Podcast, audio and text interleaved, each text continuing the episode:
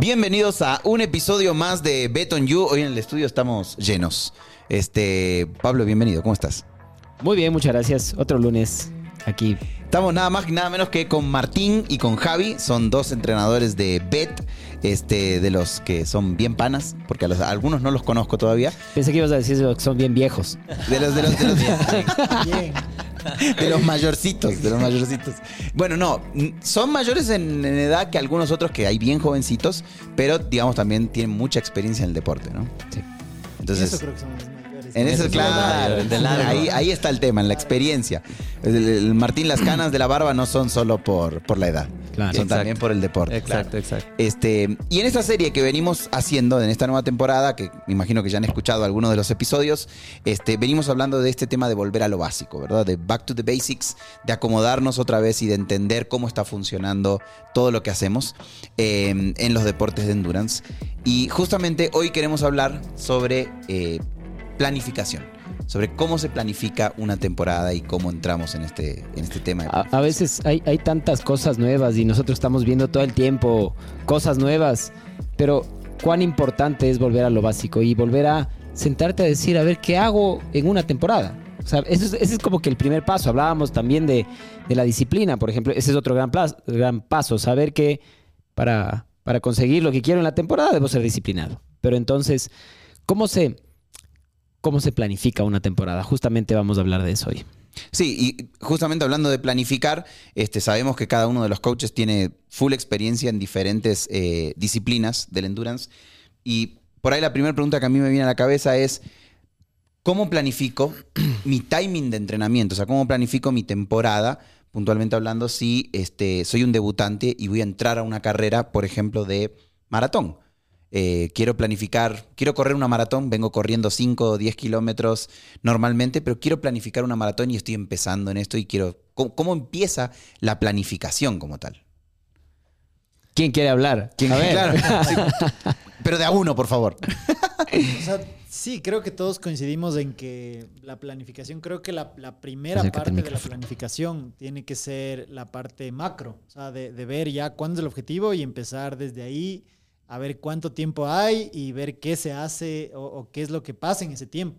Entonces creo que esa sería como que la, la primera parte, verle así grandota y especialmente lo, lo que solemos hacer es como que ya, ok, tienes este objetivo, eh, me invento, en septiembre, ¿Qué va a pasar los anteriores meses? ¿Qué tienes los anteriores meses? ¿Tienes un viaje? ¿Tienes una remodelación de casa? ¿Tienes qué son qué, qué cosas o qué otras eh, carreras de ahí de por medio que lleguen a esa carrera? Entonces creo que ese es como que el primer paso, verle como macro.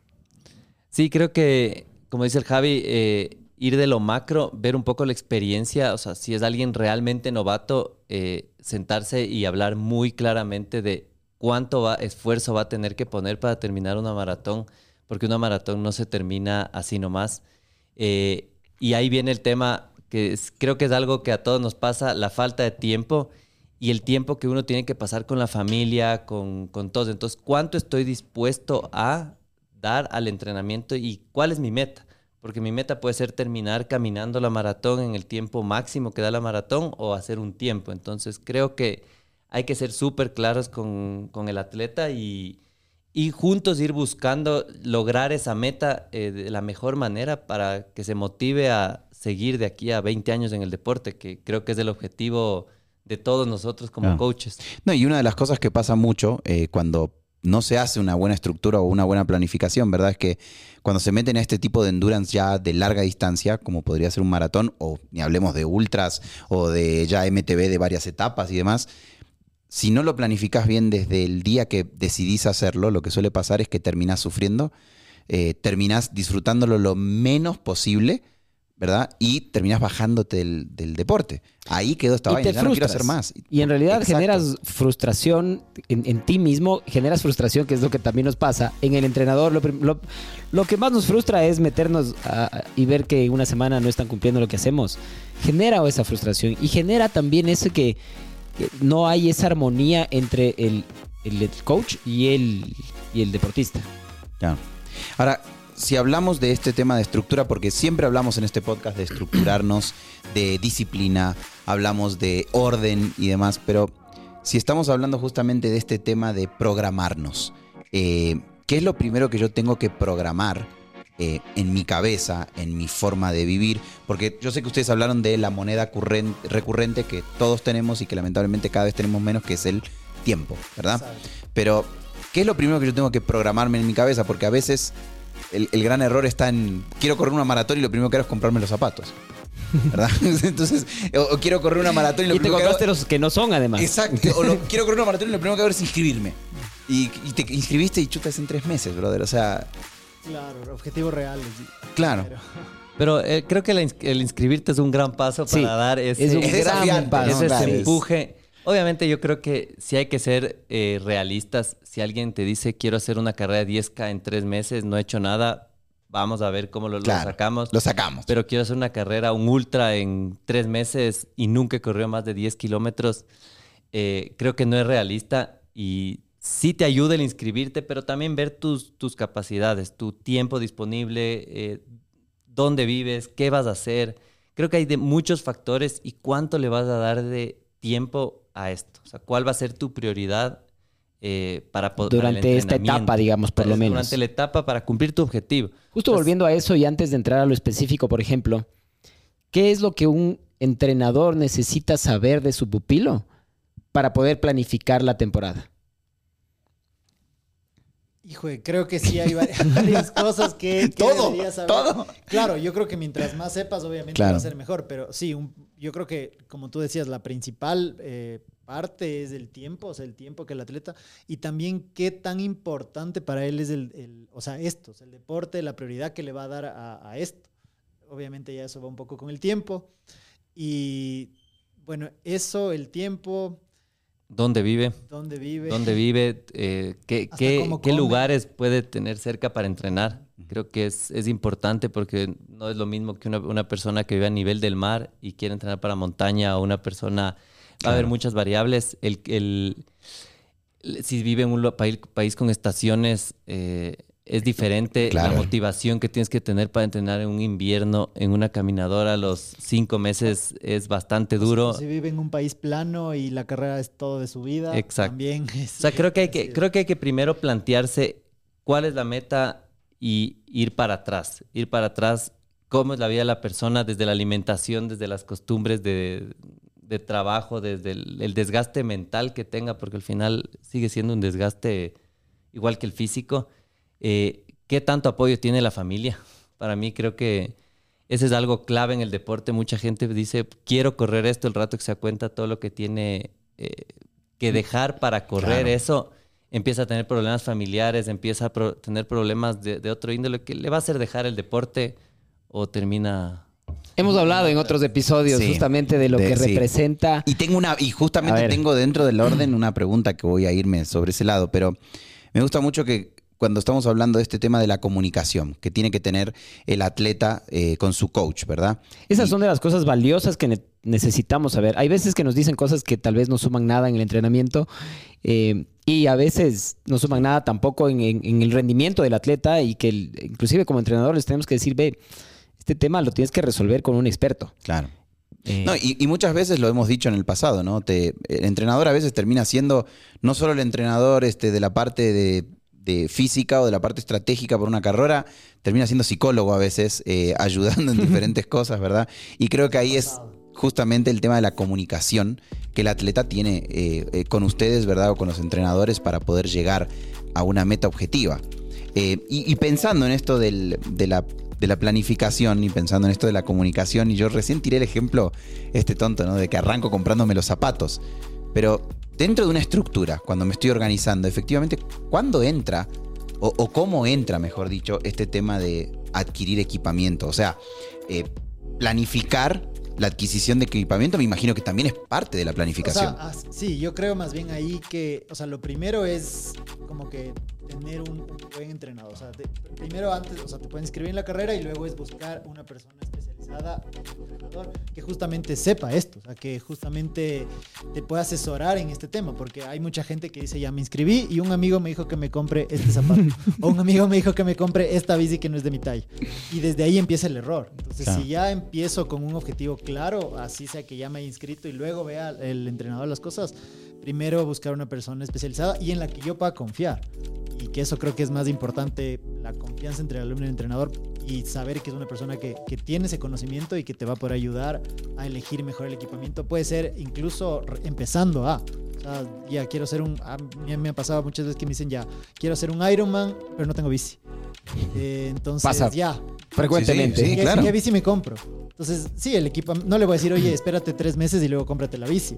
Puedo decirle ese rato, ya, cómprate la bici, pero obviamente veamos una bici que se adapte a tu presupuesto, a tus características, a lo que va, al evento que vas a hacer. Eh, muchas veces no les recomiendo que se compren una bici de triatlón si nunca se han subido ni siquiera una bici de ruta. Entonces, Claro. sí, Bueno, es son que- cosas es- así. Es que a eso iba. O sea, es que cuando yo empecé en el triatlón, porque puntualmente lo que más hago, no tenía bici. Como bien dicen ustedes, dije, voy a hacer mi primer triatlón, pero no tengo bici. Creo que a la mayoría nos ha pasado eso. Y digo, ya, me voy a comprar la bici. Y fui y me compré la bici, o sea, más para plano posible que existía en el mercado, ¿verdad? O sea, bien bicicleta de bien básica, pero además, o sea, súper aero. Y claro, la- el primer día que salí a hacer cuestas, casi me muero en esa bicicleta. No, y además hasta el manejo es difícil. Si no has tenido una bici antes en una de esas es bien complicado también.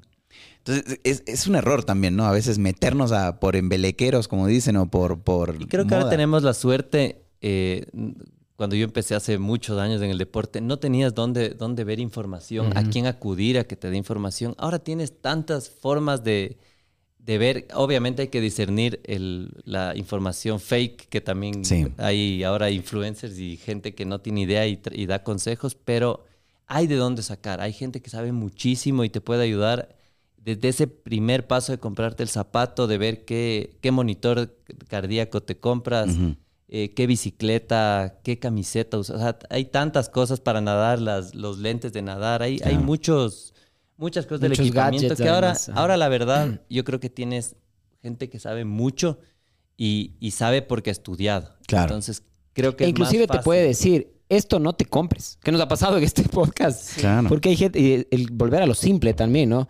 Tienes que prender los 20 sensores para salir a entrenar y que esté conectado el uno, que esté conectado el otro, que esté conectado el otro.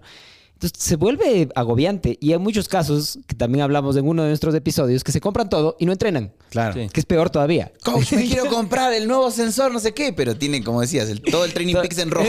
Claro. O sea, O, o lo que suele pasar también el tema de los zapatos, por ejemplo, que dicen, Sí. quiero comprarme el mejor zapato. No importa cuánto cueste el mejor zapato. Y no siempre el mejor, el zapato más caro es el ideal. De hecho, muchas veces no es el ideal. claro.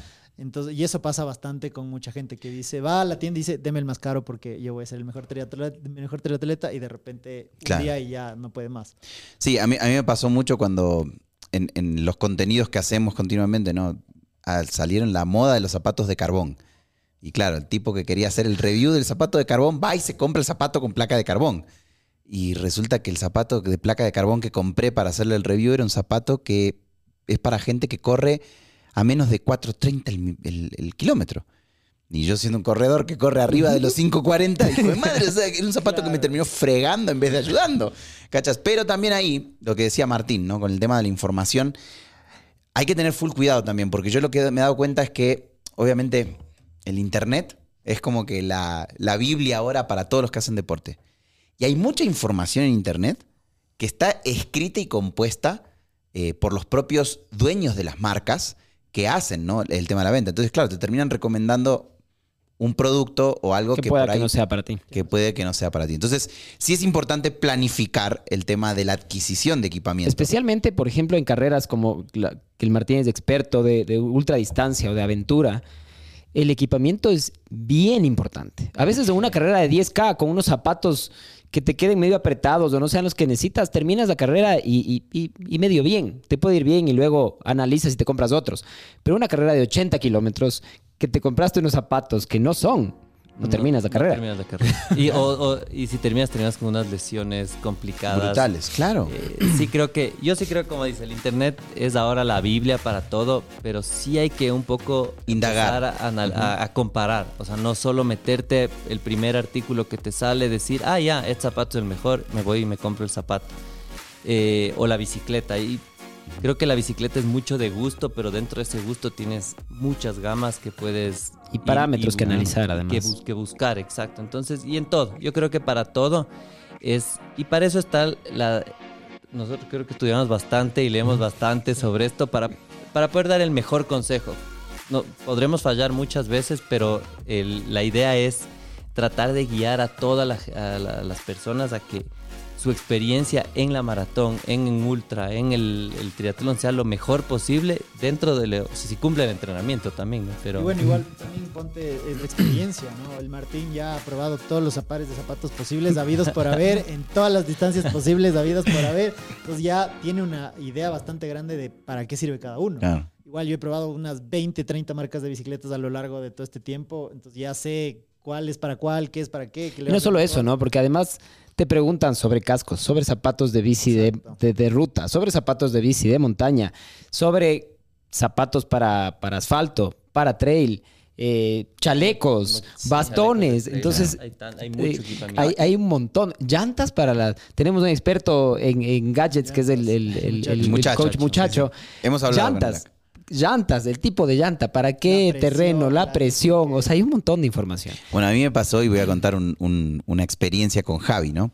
Este, en una de las salidas que, que- que organizaron y que salí, primera vez que salgo con mi bici de ruta, y las tres veces que había hecho solo entrenamientos cortos había pinchado. Las tres veces que salí con la bici. Le digo a Javi, o sea, o sea, no puede ser que cada vez que salgo con la bici pincho. Y me dice, oye, pero has chequeado la presión. y se fue así como, ok, sí, ¿no? O sea, ¿Qué será que- eso? ¿Qué será? Creo que ahí, No ahí puedo estar ya. Claro, creo que ahí puede ser que me esté equivocando. Eh, pero bueno, en fin, con el tema de la adquisición y para pasar al siguiente punto, ¿no? También no es lo mismo gastarme todas las veces la vez lo que quiero o tener presupuestos ajustados. Y si encima te estás metiendo a carreras de ultra distancia, donde por ejemplo ahorita hablábamos de los bastones, o sea, todo va sumando costo también y si lo haces de la manera incorrecta, eso también puede afectar Y ojo que a la no siempre lo más caro, volvemos a eso, ¿no? No siempre lo más caro es lo mejor, ¿no? Claro. Ahora, en, en el tema de planificación, hablamos recién y lo mencionamos al- a casi al inicio de lo que estamos conversando hoy, el tema de la familia. Y yo, yo me he dado cuenta que lamentablemente en muchos de los deportes de endurance eh, se terminan rompiendo o afectando relaciones justamente porque no hay una planificación. Exacto, creo que por ahí va la cosa. Sí. Y, y la otra vez que hablábamos, ¿no? Que en el, en el triatlón está registrado que el, el deporte del triatlón es uno de los deportes con mayor índices de De divorcios, de, separaciones. separaciones. Porque, claro, o sea, Pasas entrenando todo el día.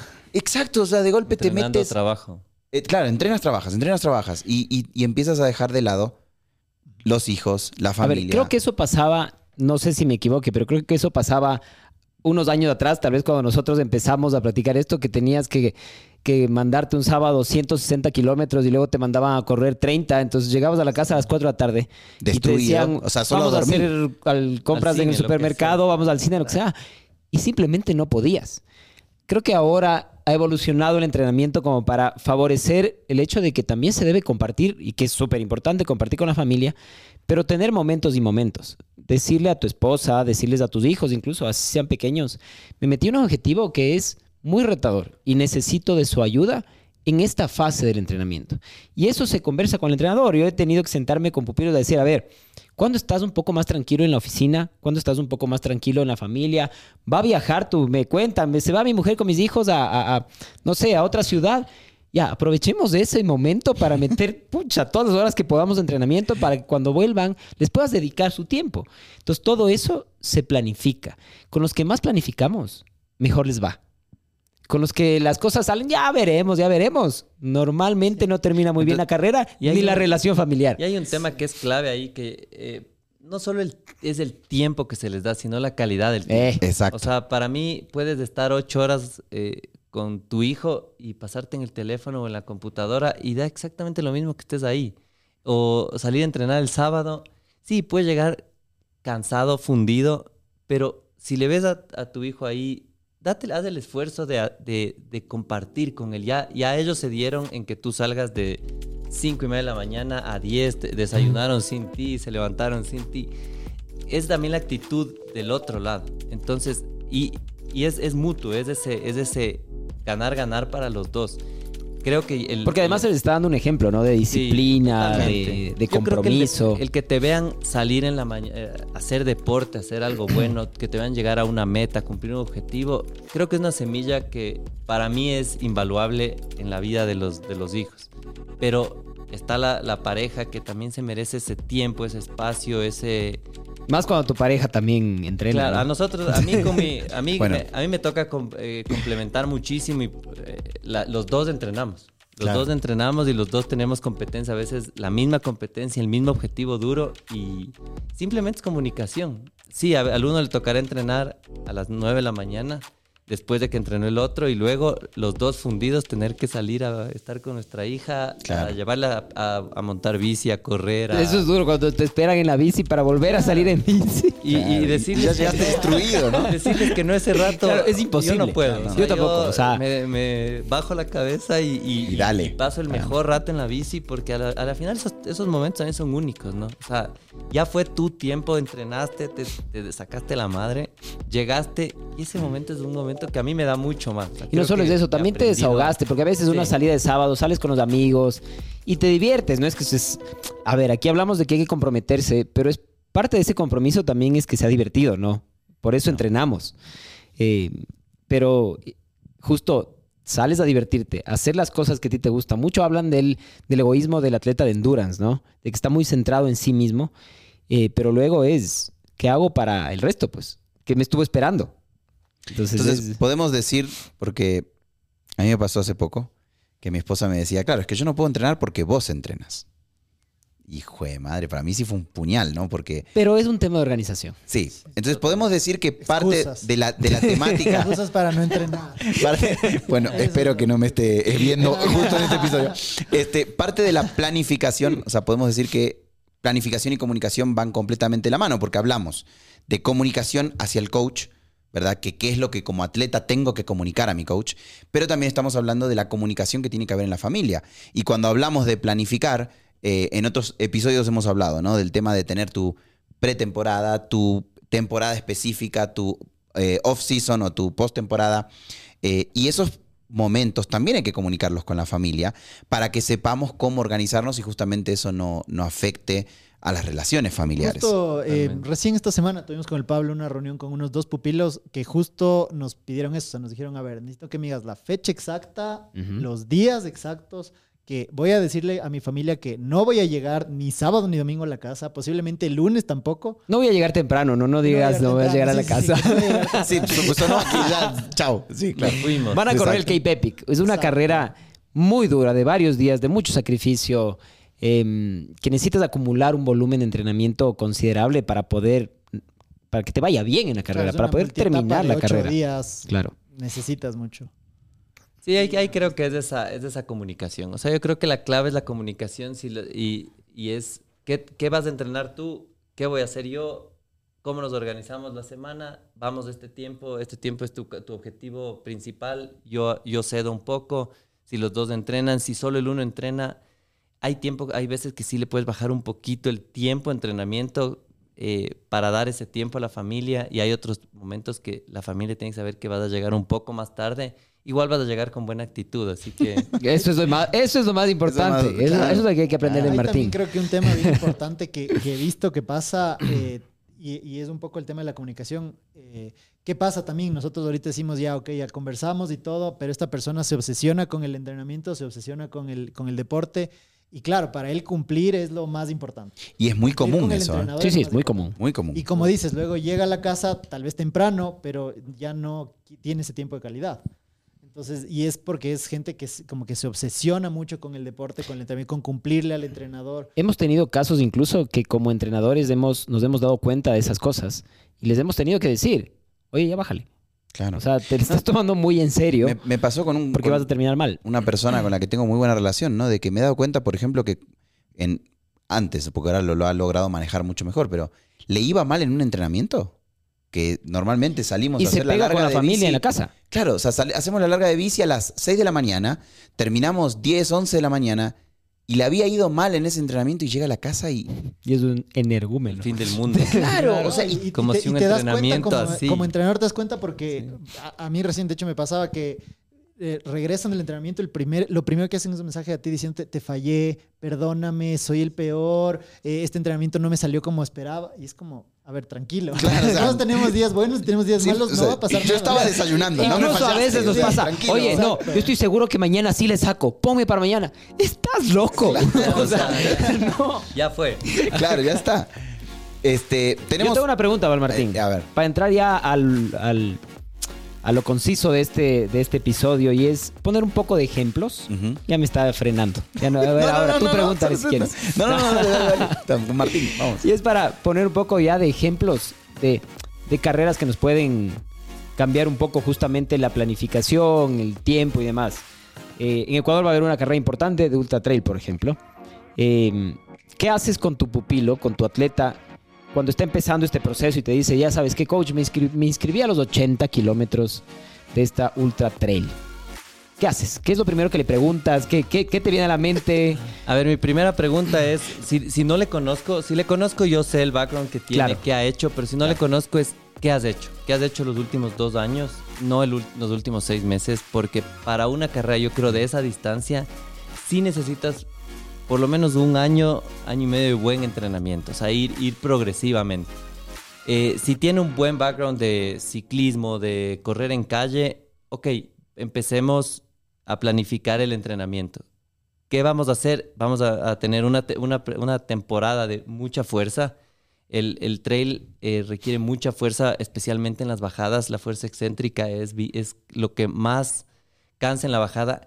Cambiarle mucho la mentalidad, eh, mucho pasa a los corredores cuando empiezan el trail que se ofuscan o se desesperan porque no logran velocidades y el trail no tiene nada que ver con la velocidad. Eh, eh, la velocidad es de, las, paciencia. la velocidad del el trail es de las cosas que menos importan. eh, a la, lo, que, lo que importa en el trail es la durabilidad. Entonces, La resistencia, claro. Especialmente la una carrera que estamos resistencia hablando a de la- 80. Pasados los 50 kilómetros. O sea, tú puedes correr los primeros 45 kilómetros, estar bien, y de los 45 a la meta no sirves para nada. Y Claro. eh, esa es la parte donde realmente se definen estas carreras. Y creo que ahí sería preguntarle qué tiempo va a tener disponible. ¿Cuál va a ser su, cuál va a ser su, su- el tiempo que le va a poner al, al evento? ¿Dónde, ¿Dónde vamos a tener que hacer entrenamientos claves acercándonos a la carrera? y ir subiendo el volumen progresivamente. O sea, es, es ir aumentando el volumen. No va a ser ningún entrenamiento de 80, no va a ser un entrenamiento más de Claro. 45, quizás kilómetros del máximo, pero con acumulación de kilómetro, hacerle ver que él puede ser capaz de sacar Tal vez se puede eso. meter una carrera antes para planificar Exacto. a que llegue a ciertas O sea, si, distancias. si de- sería en enero esto, si sería en enero, yo, yo empezaría con una de unos 20 ahora en febrero, quizás en el Chota, hacer la Petzel en Abril. abril, que son hacerle las eh, cua- eh, 50 o 20 según la, el- la persona, buscar otra de otros 20, 30, irle saca- metiendo ritmo de carrera en trail y a la de 80. Ahora, hay otra carrera, por ejemplo, que corren mucho, ¿no? La- la- las personas que hacen, por ejemplo, MTV, y es el tema de la Cape Epic. Este año creo que va a haber el récord de ecuatorianos en, en la Cape sí. Epic. Y Javi, ¿cómo Estos se dos van, por si acaso. Sí, sí, no, pero, pero ya hablaste con Martín. Entonces, Javi, ¿cómo, cómo que estructuramos, cómo planificamos eh, una multietapa de este nivel, ¿no? Que tiene tantas etapas como la Cape Epic. Bueno, como decía el Pablo, sí, primero hay que ver la experiencia del ciclista. Yo creo que primero hay que ver el tipo de ciclista, la experiencia que tiene y según eso empezar a ver qué es, cómo se le puede mejorar. O sea, tenemos casos eh, de gente que tal vez es muy fuerte, pero no tiene nada de técnica y toca decirle, vea, primero métete a hacer clases de técnica. Toca decirle, de "No vayas". empezar". Decirle, no vayas. Eh, toca meter mucho volumen. También hay que ver si es que esa persona es, eh, va, va a ser capaz de aguantar este volumen, como lo que hablábamos de que la familia le apoye en que va a haber días de dos, tres horas en la bici. En la bici siempre es un poco más complicado con el trote porque si necesitas muchas más horas de entrenamiento. Es un poco más de sacrificio de, de madrugar y de todo. No, y también muchas veces lo que pasa es que la bici necesita desplazamiento. O sea, Y en general más tiempo. claro, En general, En bastante más tiempo. porque por lo que hemos hablado de resistencia y demás, Sí, obviamente. Pero más el tiempo. desplazamiento a veces la logística, te tienes que ir a un bike park para practicar un poco tu Exacto. técnica. Hay muchos casos que no viven, que no tienen la suerte de vivir. Nosotros salimos y en Sí. un kilómetro ya tenemos Eh, una montaña. Montaña, exacto. Pero hay otros lugares en los que tienen que desplazarse para ir a practicar solo la técnica. Teníamos este pupilo en, En en Irlanda. Irlanda, todo plano y además invierno para entrenar para una carrera que es caliente y con mucho desnivel. Es cada tanto ándate al bike park. Claro, él, él tenía que viajar dos horas, me acuerdo, en carro para irse a un bike park, para pasar dos, tres horas ahí y Para volver no, volver otras dos horas manejando, la claro. técnica Me, pasó en un viaje recién que hablaba con un grupo de ciclistas en Las Vegas eh, y claro, ellos me decían que para entrenar altimetría tenían que montar la bici al carro, manejar dos, tres horas. Nos pasa mucho con atletas que- mucho, o ciclistas que tenemos en Panamá, en Guayaquil, en- que para meter un poco de desnivel les toques en el carro. Incluso, verás, yo, yo tenía, tengo una, un, hay un ejemplo bien chévere de, de esto de la planificación de las competencias y es que especialmente también yo hablo con mis pupilos antes de, eh, o, o lo- o los entrenados, bueno, todos hablamos y como decía el Martín, tienen que ser objetivos reales, o sea, Ujú. objetivos que puedas cumplir. A mí me ha pasado con pupilos de Retadores pero reales. retadores y reales. A mí me ha pasado con pupilos de Guayaquil que me dicen, oye, quiero irme a correr el Giro de Rigo en Colombia, que tiene 3000 de desnivel, pero yo voy en Guayaquil y tengo todo plano. Y quiero que me vaya bien, quiero ganar. Como que, a ver, no. Claro, vamos por Y es partes. más, me, me- me pasó este año que pasó y justamente fue como que, a ver, ya, si tu objetivo es que en verdad te vaya bien, no, no es terminarlo, sino es que te vaya bien, lo que le dije es ya, busquemos otra carrera que sea un poco más plana, que se adapte un poco más a, a- a tu estilo de ciclista, a tu, a tu perfil de ciclista, y en esa sí le trabajamos para que vayas y, y ganes, o sea, o te vaya por lo menos muy bien.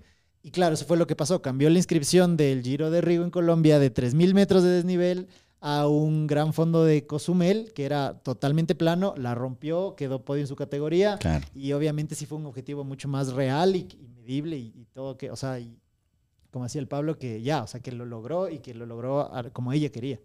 Entonces, parte de la organización, de la estructura, de organizarnos, definitivamente es la comunicación, tener en claro con quién hablar que nos pueda dar tips y lineamientos claros de cómo enfrentar lo que queremos hacer y hasta, como decía ahora Javi, ¿no?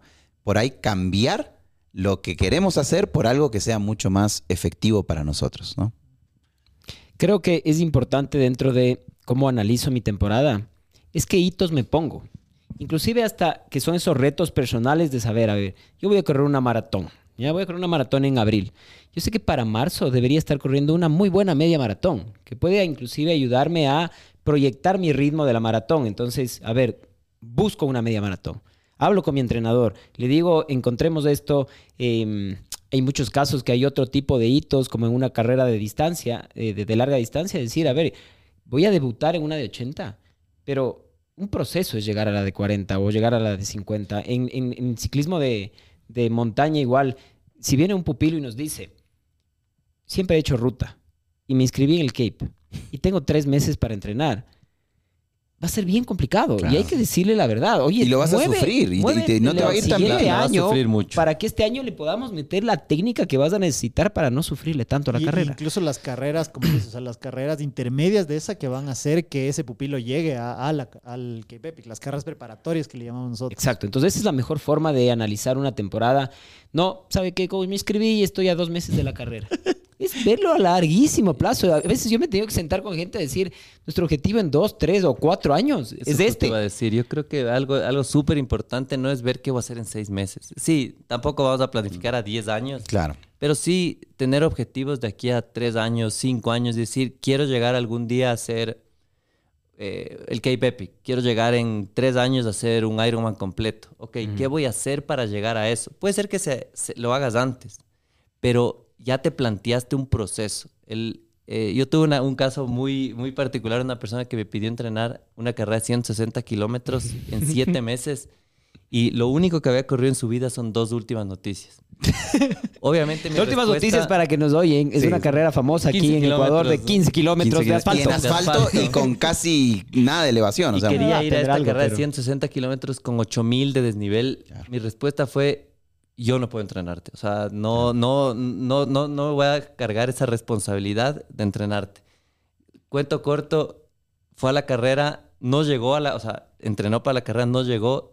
Tuvo una lesión que le, hizo parar dos años de correr por una lesión en el, tendo- en el talón, por la carga que tuvo, que le hicieron meter para correr 160 kilómetros. Para que Pues tengan no una idea ahorita, si es que, por ejemplo, Martín no está corriendo mucho, está, está haciendo un poco más de bici, pero si me dice, oye, en cuatro meses quiero correrme una carrera de 60, 80 kilómetros, probablemente digamos, de ley, sí puede, ¿ya? O sea, ¿por qué? Porque tiene un tanque de combustible que le ha venido haciendo que crezca durante 20, 25 años. Claro. ¿ya? Y eso es algo que es súper importante, súper importante, les veo la cámara además, eh, porque nos pasa que a los entrenadores dicen, oye, ¿por qué este man, que se le ve que es, no está ni tan bien físicamente, o, o que se le ve que no, en- no entrena tanto Claro. últimamente, Lo veo va la carrera una hora al, día. y le va súper bien. Y pucha, y con unos tiempazos y unas carreras súper largas. Y la respuesta es, viene haciendo esto durante 20 años. Entonces no te compares que te pusiste luego de la pandemia y estás dos años súper bien, ¿no? Y has entrenado y has mejorado. Pero no te compares con alguien que tiene ese tanque de combustible que le ha trabajado durante muchísimo tiempo. Entonces por eso es súper importante planificar y tener esos... el- y, y saber que todo esto es un proceso. Es un proceso y que a veces es de un año o a veces es de 20. Por eso hay que enamorarse del proceso y no del objetivo. Si incluso una buena base aeróbica se hacía en siete años, ¿no? Sí, Una- sí. Una buena base aeróbica para una persona normal, el promedio es siete años. O sea, Para que digas, ahora sí. de estar dándole y dándole Bueno, y me queda, dándole. me- me queda tranquilo que todavía tengo tiempo entonces para lograr Sí, una sí, buena base heroica. Siempre hay tiempo para eso. No me queda más que agradecerles. Este, este tema de la organización para nosotros era fundamental en esta serie de Volver a lo Básico. Este, gracias Martín, gracias Javi por acompañarnos hoy en el estudio. Pablo, ¿algo más que podamos sumar hoy? Que se suscriban, que no solo nos escuchen, sino que se suscriban porque eso nos ayuda a todos. Así que ya suscritos, también comenten eh, qué les pareció este episodio y si quieren este, comentarnos de algún tema que quisieran que extendamos con los coaches, bienvenido sea. Pablo, nos vemos el lunes que viene. Nos vemos. Gracias.